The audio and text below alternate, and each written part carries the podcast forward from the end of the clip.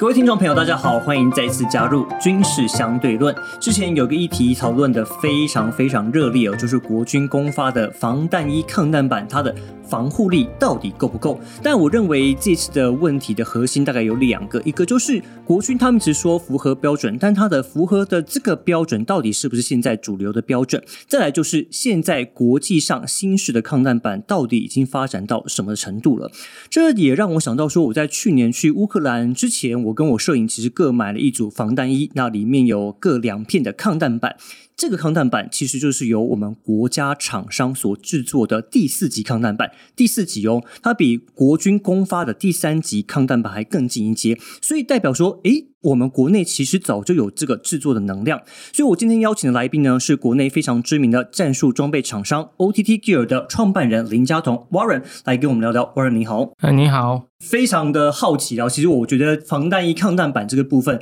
听起来好像很简单，但是说真的，可能绝大部分人不要说没当兵的，或是可能很多人都没看过、没听过、没见过，很多军事小白，我们可以这样讲。所以我们想要先从最简单的部分开始，让大家有个基础的概念哦，就是说，诶，我们穿了防弹衣，有这个抗弹板之后，它就真真的能够所谓的刀枪不入吗？那就是说，它所谓的抗子弹的原理到底是什么？抗弹板的原理其实它并不难，它就是透过复合材料或者是加工的金属或者是金属混合陶瓷的材料，嗯，吸收子弹打到身体上的冲击力还有碎片，嗯哼，它最主要的目的是这个样子。关键的核心在于它的技术层次可以做到什么样子的位置，以及可以抵抗多么威力强大的子弹。所以里面不是一片钢板嘛？没有那么简单。呃，其实是有一片钢板的等级，但是通常用一片钢板的问题，它有几个比较简单的一个状况。第一个，钢板相对复合材料重，那普通的亚洲人的身形可能会比较没有办法带得动。嗯。第二个，钢板它会有跳弹的问题，也就是说，当子弹射击到钢板上面，它会产生弹跳的结。果，它可能会导致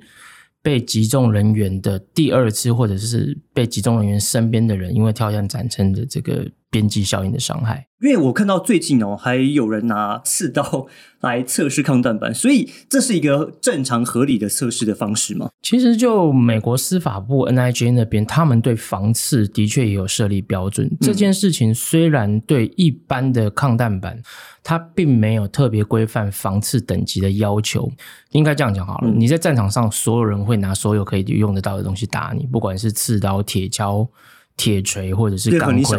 任何你想得到可以拿在手上，它都可以打你。所以拿刺刀来穿刺抗弹板，尤其是军用抗弹板这件事情，嗯，以市场的实际经验面来讲，它并不是一个太奇怪的事情。虽然 N I J 它是把这个部分特别画在另外一个防刺的标准里面。我如果先把这个抗弹板拆开来，它里面大概是长什么模样？我们最简单的讲，抗弹板从最初阶的二 A 或者三 A 来讲，它一般就是使用所谓的这个高密度聚乙烯分子的材料。高密度聚乙烯，简单来讲，它跟做塑胶袋的东西很像哦。它只是用极高的压力跟极高的密度，让它们成型变成一个硬块。OK，对，就是很像说把胶带贴好几层、好几层这样。对对对对对，它跟之前的我们传统上面听到的 Kevlar 或者 Dynamar 的这个纤维材料是不太一样的。相对在机械工程上面用 PE 这种材料做成的抗弹板，它在抗天候或者抗环境的干扰，它的因素可以减到最小。因为我们都知道塑胶它不会腐烂。对，的确是是，所以它也没有像比如说保固啊，或是使用期限的这个问题。通常保固的年限都还蛮高的，大概都会有五到十年，但是并不会造成就是说你第六年或者第十一年之后你的抗弹板自动瓦解，这不太可能。嗯对，但是你如果在库存的状况底下，你接触到常常在极高温或者极高湿或者是压力波忽大忽小的地方，嗯，它可能会提早结束它的寿命。这件事情或者就是减少减缓它的。寿命这件事情是的确会发发生的，嗯，因为目前看到你刚刚讲的是二三级嘛，那我们现在就看到好像国际或是我们国内厂商已经走到第四级，是那第四级抗弹板它的材质又有什么样的差异呢？通常来讲，呃，三级以上它还有一个等级叫三加，三加上去还会有一个四级。那三加跟四级，它们有一个特性，基本上它们会有一些金属混合陶瓷的复合材料在里面。那金属复混合陶瓷的材料最主要的功能就是抵抗极高威力的弹药。哦，譬如说像是步枪，或者是比较重型的子弹，我们讲从五点五六以上、七点六二，或者是甚至更大的点三零八这样子的子弹。其实子弹对人体的伤害主要有两个两个问题，第一个是穿透，嗯哼，第二个是动能的震波。嗯，那抗弹板要完成这两件事情，否则如果子弹没有穿透，但是震波打到人体里面，还是会造成严重的受伤。可不可以举个例？比如说，假如今天子弹没有穿透，但是可能抗弹板它本身的效能不够好，那它对身体动能的这个影响会，比如说我们可能会预期到身体上会有哪一些的损伤？抗弹板没有打穿，但是抗弹板被强力的子弹击中，它残留的应力传达到身体里面，它会产生一个强烈的震波。这种震波会造成人体器官组织，我们在讲所谓的一种叫做异化的状态，哦因为极高压跟极强大的震波。那这样子的高压的状态，它会让你的骨骼，或者让你的肌肉，或者让你的血管，或者让你的内脏。发生破裂或者损损粉碎的状况，嗯哼，所以就算这个子弹没有穿透，它可能还是会打死你。像这次其中一个争议的点是说，目前主流发展都是配发第四级的抗弹板吗？还是说，因为国军说好像目前主流还是第三级，但是目前实际上我们看到美军、看到其他国家的军种，他们大概都是配发哪一种的军品？其实目前除了德国之外，英国、法国、美国、欧盟。甚至是正在交战的乌克兰，几乎没有人使用三级等级以下的抗弹板，因为它被证明对于相对比较性能强的七点六二的半穿甲弹或者穿甲弹，嗯，是没有防御功效的。可能只能步枪，对，只能一般小口径的步枪勉强可以及格，嗯，或手枪。是对，大概是这样子。现在国军采用的是美国司法协会 NIJ 的零一零点零四的标准来测试抗弹板，但是就您所知，我们目前已经进步到哪一个等级的验证的方式？目前到零六，可是真正核心的关键是嗯 NIJ 的这个单位，它是给美国司法部使用，它嗯所有的这方面的威胁应对的标准是针对执法人员，警察不是对于军方。哦，不是对于军方，嗯但是你说 NIJ 的这个标准，它是不是能够符合军方的使用？某个部分来讲，它可以，譬如说 NIJ 的三 Plus 三加，或者是 NIJ 的 Level Four 四级，嗯他们是可以应用在军事目的上面。但是老实讲，我们的 NIJ 的三级版的确是一个很过时，大概是在一九八零年代的技术。是哇，一九八零哦，对，没有错，那是给一九八零年代警察使用的一个技术。哇，所以当然不符合现在的状况啦。对现在因为武器是新越役，呀呀对对。那那目前国际上还有哪一些的评断标准吗？因为刚刚讲说 NIJ 是 for 司法人员嘛，那有没有专门 for 军方所使用的一些标呃，准？美国自己军方他们有，然后欧盟他们自己的军方他们也有。嗯哼，呃，可是，一般的老百姓比较不会碰到这样子的军方的标准，因为军方的标准，他们以美国来讲，他们会随着时间推进非常多个版本。以美国来讲，他们用的就叫做 ESAP，他们是 ESRP 对嗯。ESIPI。OK，那它的板子有一点类似接近所谓的四级板，但是嗯性能又比现在所谓的四级板更高。哦，对，但是军方有他自己的标准，而且军军方会实际在美国的话，他们会实际针对目前现有的威胁做改版的动作，但是这样子改版的动作并不会对民间的单位做揭露。所以基本上我们要看到一个公定的一个标准的话，可能还是要透过 NIJ。NIJ 是一个相对比较客观，因为台湾嗯并不熟悉使用欧盟的这个欧盟，它自己光是英美或者是法国或者是乌克兰，他们都有自己的测试标准。嗯那我们这边也不太会买得到欧盟那边的抗弹板，他们的管制的确是比较严格。嗯那一般来讲，以台湾可以取得的抗弹板的标准，大部分都是以 NIJ 的规范为准。OK，所以像你现在进步，嗯，虽然所有在使用的或我们看到比较符合的，还是所谓的三 Plus 或四级。的对没有错没有错。嗯哼哼 OK，那我觉得还有一个部分哦，就是国防部他们在记者会上面，他还有强调一个他们的论点啊，就是我把他的上次那个资料调出来看哦，他说我们不是要把每一个单兵武装成像装甲战士一样，他的他的说法是这样子，他引用了世界各国的一些啊、呃数据，他说这个第四级抗弹板每片重量大概是二点六到三点七公斤，那目前现行的抗弹板大概是一公斤。那第四级抗弹板的厚度，每一片大概是二点四到三点三公分。那现行这个的话，大概是一点五公分。就是说，整体来讲，好像是比较重也比较厚。那国防部说这个会影响到我们士兵的活动力，但是真的是这样子吗？那如果真的这样的话，为什么世界各国要走向第四级抗弹板来使用？国防部有没有说错？他没有说错。可是国防部有没有说对？他也没有完全说对。早期的确四级抗战板，它有可能的确超过三公斤。嗯，这是很早期的技术，或者是你可以用相对比较便宜在。阿里巴巴这样子的地方可以买到那么重的板子，嗯，那以现在的科技来讲，其实三家甚至四级以上的板子的重量，大概以亚洲人的体型，大概都会穿到二点五公斤到二点八公斤左右一片板子，而且再加上性能很好的战术背心，所以这样子的重量在亚洲人的身上，嗯，其实它并不会造成。结构性的让你的士兵没有办法移运作或者是移动，嗯，所以也不可能像装甲人这样子，除非是美国那样子的那样子的状态，它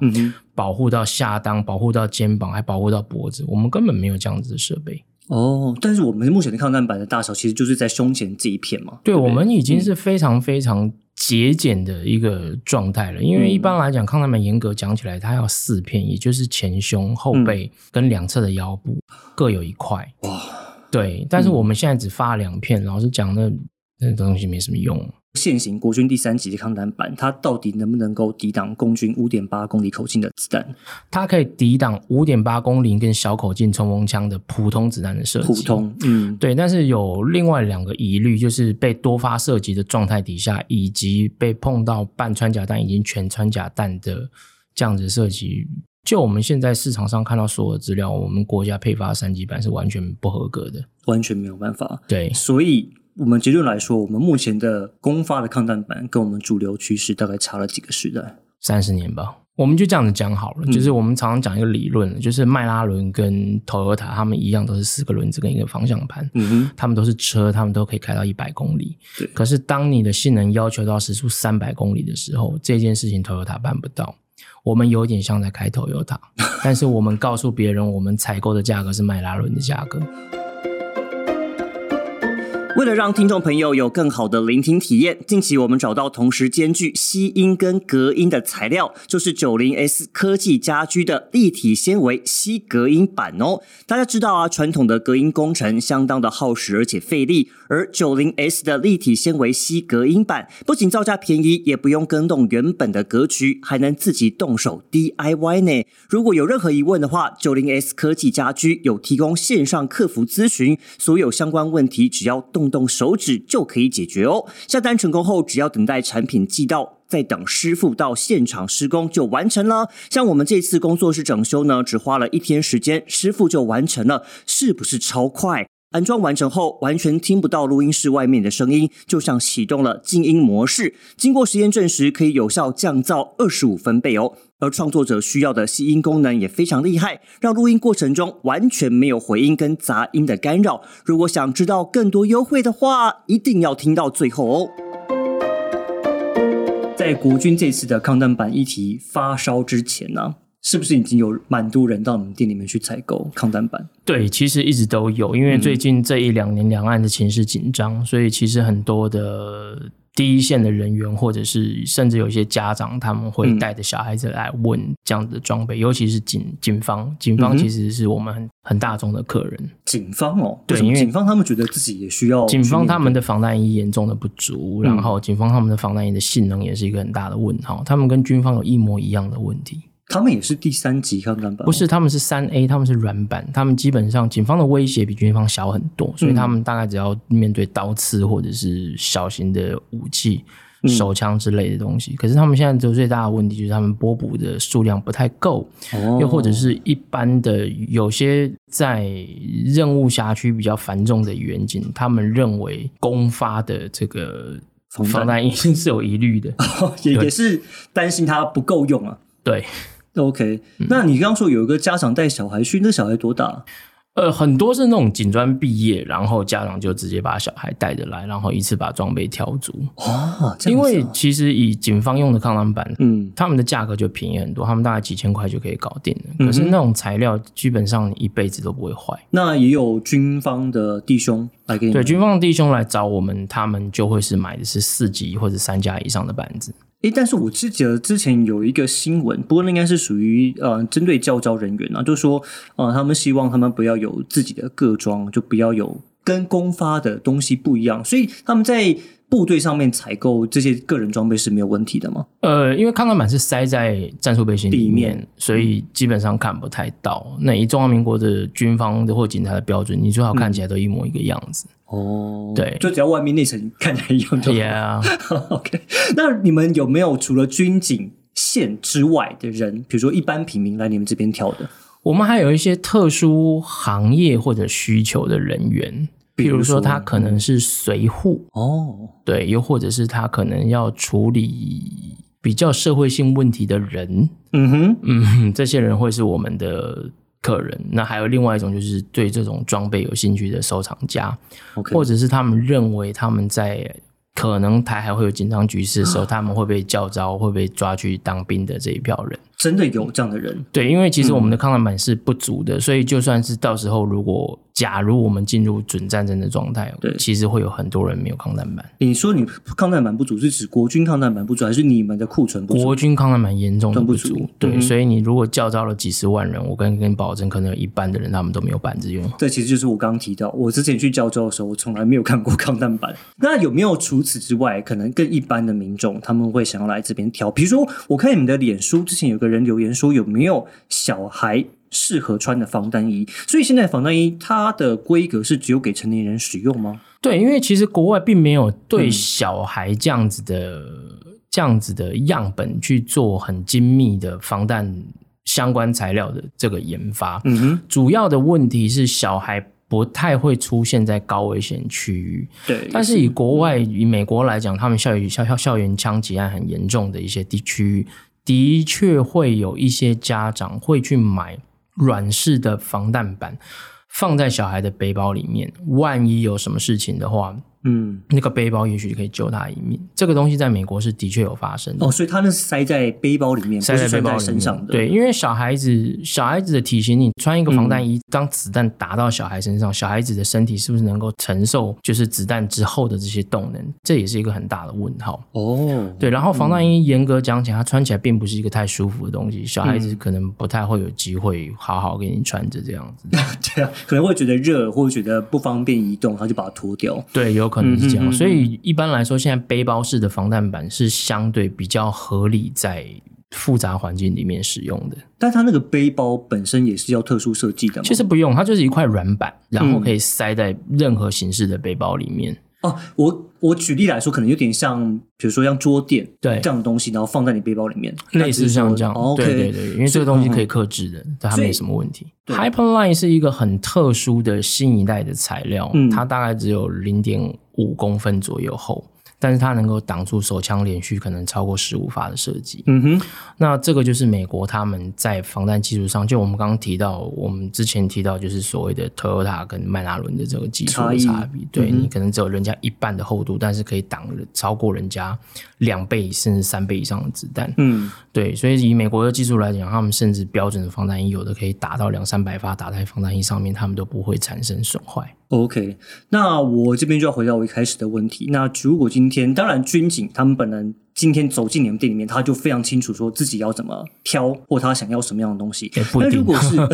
还是会有一些迷惘，对不对？那如果今天是一般的平民的话，他走进店里面，你会怎么跟他建议说，怎么样的抗弹板或防弹背心是适合他的？我们通常都会询问客人他的他认为他的威胁来源是什么。嗯，譬如说，他的威胁来源可能是他是一个江湖中人，那我们大概知道他可能就要穿什么；又或者他可能是一个随护，又或者他是一个警察，我们大概就可以依据市场的威胁的状态，推荐他适合使用的装备。嗯哼。嗯，那你说刚上那个江湖中人那种的话，他 大概是哪一种？他们特性他们对他们就会需要防刀刺，然后他们就会需要隐形，他们就要希望穿起来超轻薄，穿起来很帅，然后嗯不会在乎这个东西的价格多少钱。那如果比如说像我们的录音室，的女性，然后可能没有身材没有到非常的魁梧壮阔，也没有很高，那这样她她适合穿吗？就是标准版的这种三 A 软式的抗弹背心，就其实已经很足够，因为嗯。通常老百姓不太会出现在热区，就是我们讲就是交战战交战很严重的地方，嗯。所以呃，实际上来说，破片反而是你穿避弹衣在战场上一个很重要的保护你的依据。嗯哼，在战场上会攻击你的不是只有子弹，对其实最严重的可能是爆炸的破片破片、嗯碎碎石等等的东西，嗯这些东西可以保护住你。所以你说刚的是避弹衣吗？对，避弹衣就是三 A 软式的避弹衣，那个一般人也穿得动，然后价嗯格也不会太贵。呃，所以我们就好奇，一般来讲，抗弹板防弹衣的价格大概价位在哪嗯，如果是三 A 软式可以防到手枪跟冲锋枪，甚至点四式麦格农的这种这种东西的话，大概一套两万多块，你这样可以穿一辈子，大家都不会怎么有什么问题。你说的一套是包含前后各一片抗对，它就是一一套背心，就是前后包把把你包的紧紧的这样子。嗯哼，对，然后三四级的板子，他们如果是买前后两块，大概也不过就是三万多块的价格。好像也还好。如果你要保护你个人嗯以机械性能来讲，它可以保用起码五十年以上，所以这个投资不算是什么多大的问题。重点，它可以嗯保护你的命。对。对，你觉得你的命值多少钱？但是我也看到有人说，哎，他可能去网络上淘宝，他嗯甚至也可以挑到很便宜的。那你怎么去分辨说，哎，这个到底哪一个才是有经过认证，然后便宜就是好货，或是便宜一定不是好货吗？关键是这个样子。首先，你去网络上找最便宜的东西，基本上它就是大陆做的。嗯大陆做也不是一定都有问题，但是它相对有问题的东西比较多。嗯嗯，那它怎么样去减少它的成本？然后我们这样讲好了，一块板子它可以卖你三万多块，它也可以卖你三五千块，对，那中间的成本差异就会非常非常大。里面到底塞了什么东西，跟塞的东西可以挡掉多少的动能，嗯哼，这个东西是没有办法用肉眼看到的。对，所以它唯一的关键就是你认为你的生命需要多少钱来保障，嗯因为为了节省成本，送 NIJ 的这个成本是非常惊人的，它是以几十万甚至几百万为单位台台币。来起跳，所以很多大陆的公司它都会宣称，甚至台湾的公司它都会宣称告诉你说，嗯哼，我是符合 NIJ 规范。可是当你去 check NIJ 的 approve list 之后，你你会完全找不到这家公司。哦，所以你可以在他网络上去找到这他会告诉你，我有这家规，我有 NIJ 这个等级的规范，对。但是你拿不到他的这个规范测试报告，嗯或者他的规范测试报告是假的，这个是我们看大陆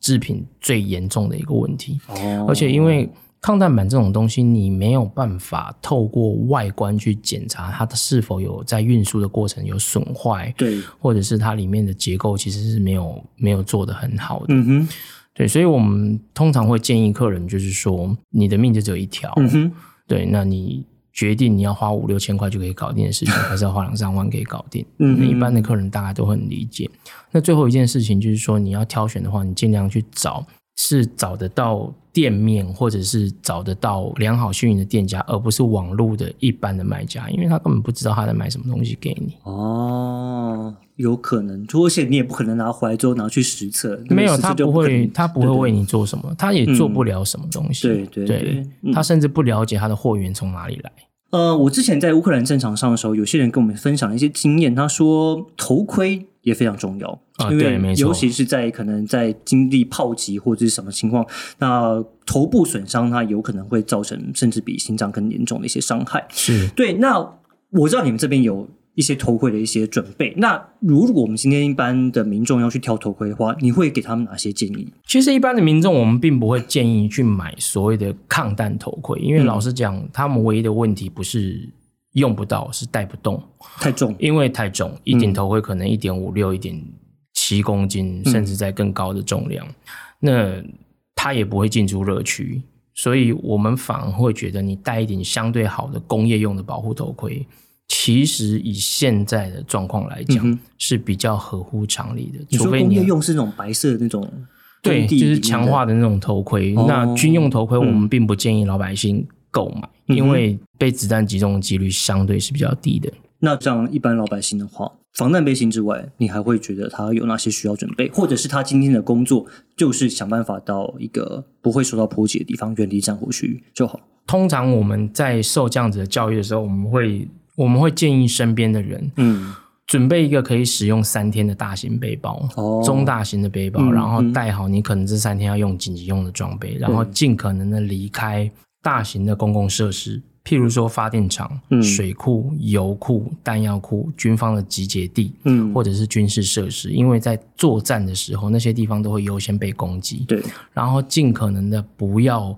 跟人群在一起，因为密集的人群代表你们会是一个很好的目标。哦，，对，所以尽可能的躲在家里面，或者是想办法在比较隐蔽、掩蔽的地方。嗯哼，那你如果知道，譬如说，你就看到你们家楼下有军方在集结，尽可能离开那里，因为你可能会被炮击。对你应该会变成附带的附带损伤的一部分嘛，对不对？对节目刚开始有提到的九零 S，目前有做吸隔音版的优惠活动，不限箱数，一箱可以折抵六百八十六元，折扣后一箱只要一千一百四十四。活动只到八月底，赶紧把握机会。详细资讯可以到九零 S 官网查看。好，今天非常谢谢 Warren 来跟我们分享。如果还有兴趣的话，欢迎大家到 OTT Gear 来去跟 Warren 再多聊。所以你们的店在哪里？我们在绍兴北街三十一巷五号，在善导市捷运站六号出口附近。非常近，所以大家有机会的话，可以去这边跟 Warren 聊聊，看看说，诶，如果今天真的你有需要的话，你会用到哪些装备，你也可以再做多一些参考。今天再次谢谢 Warren 来跟我们分谢享，谢。再一次感谢大家锁定军事相对论，我们下一集再见，拜拜。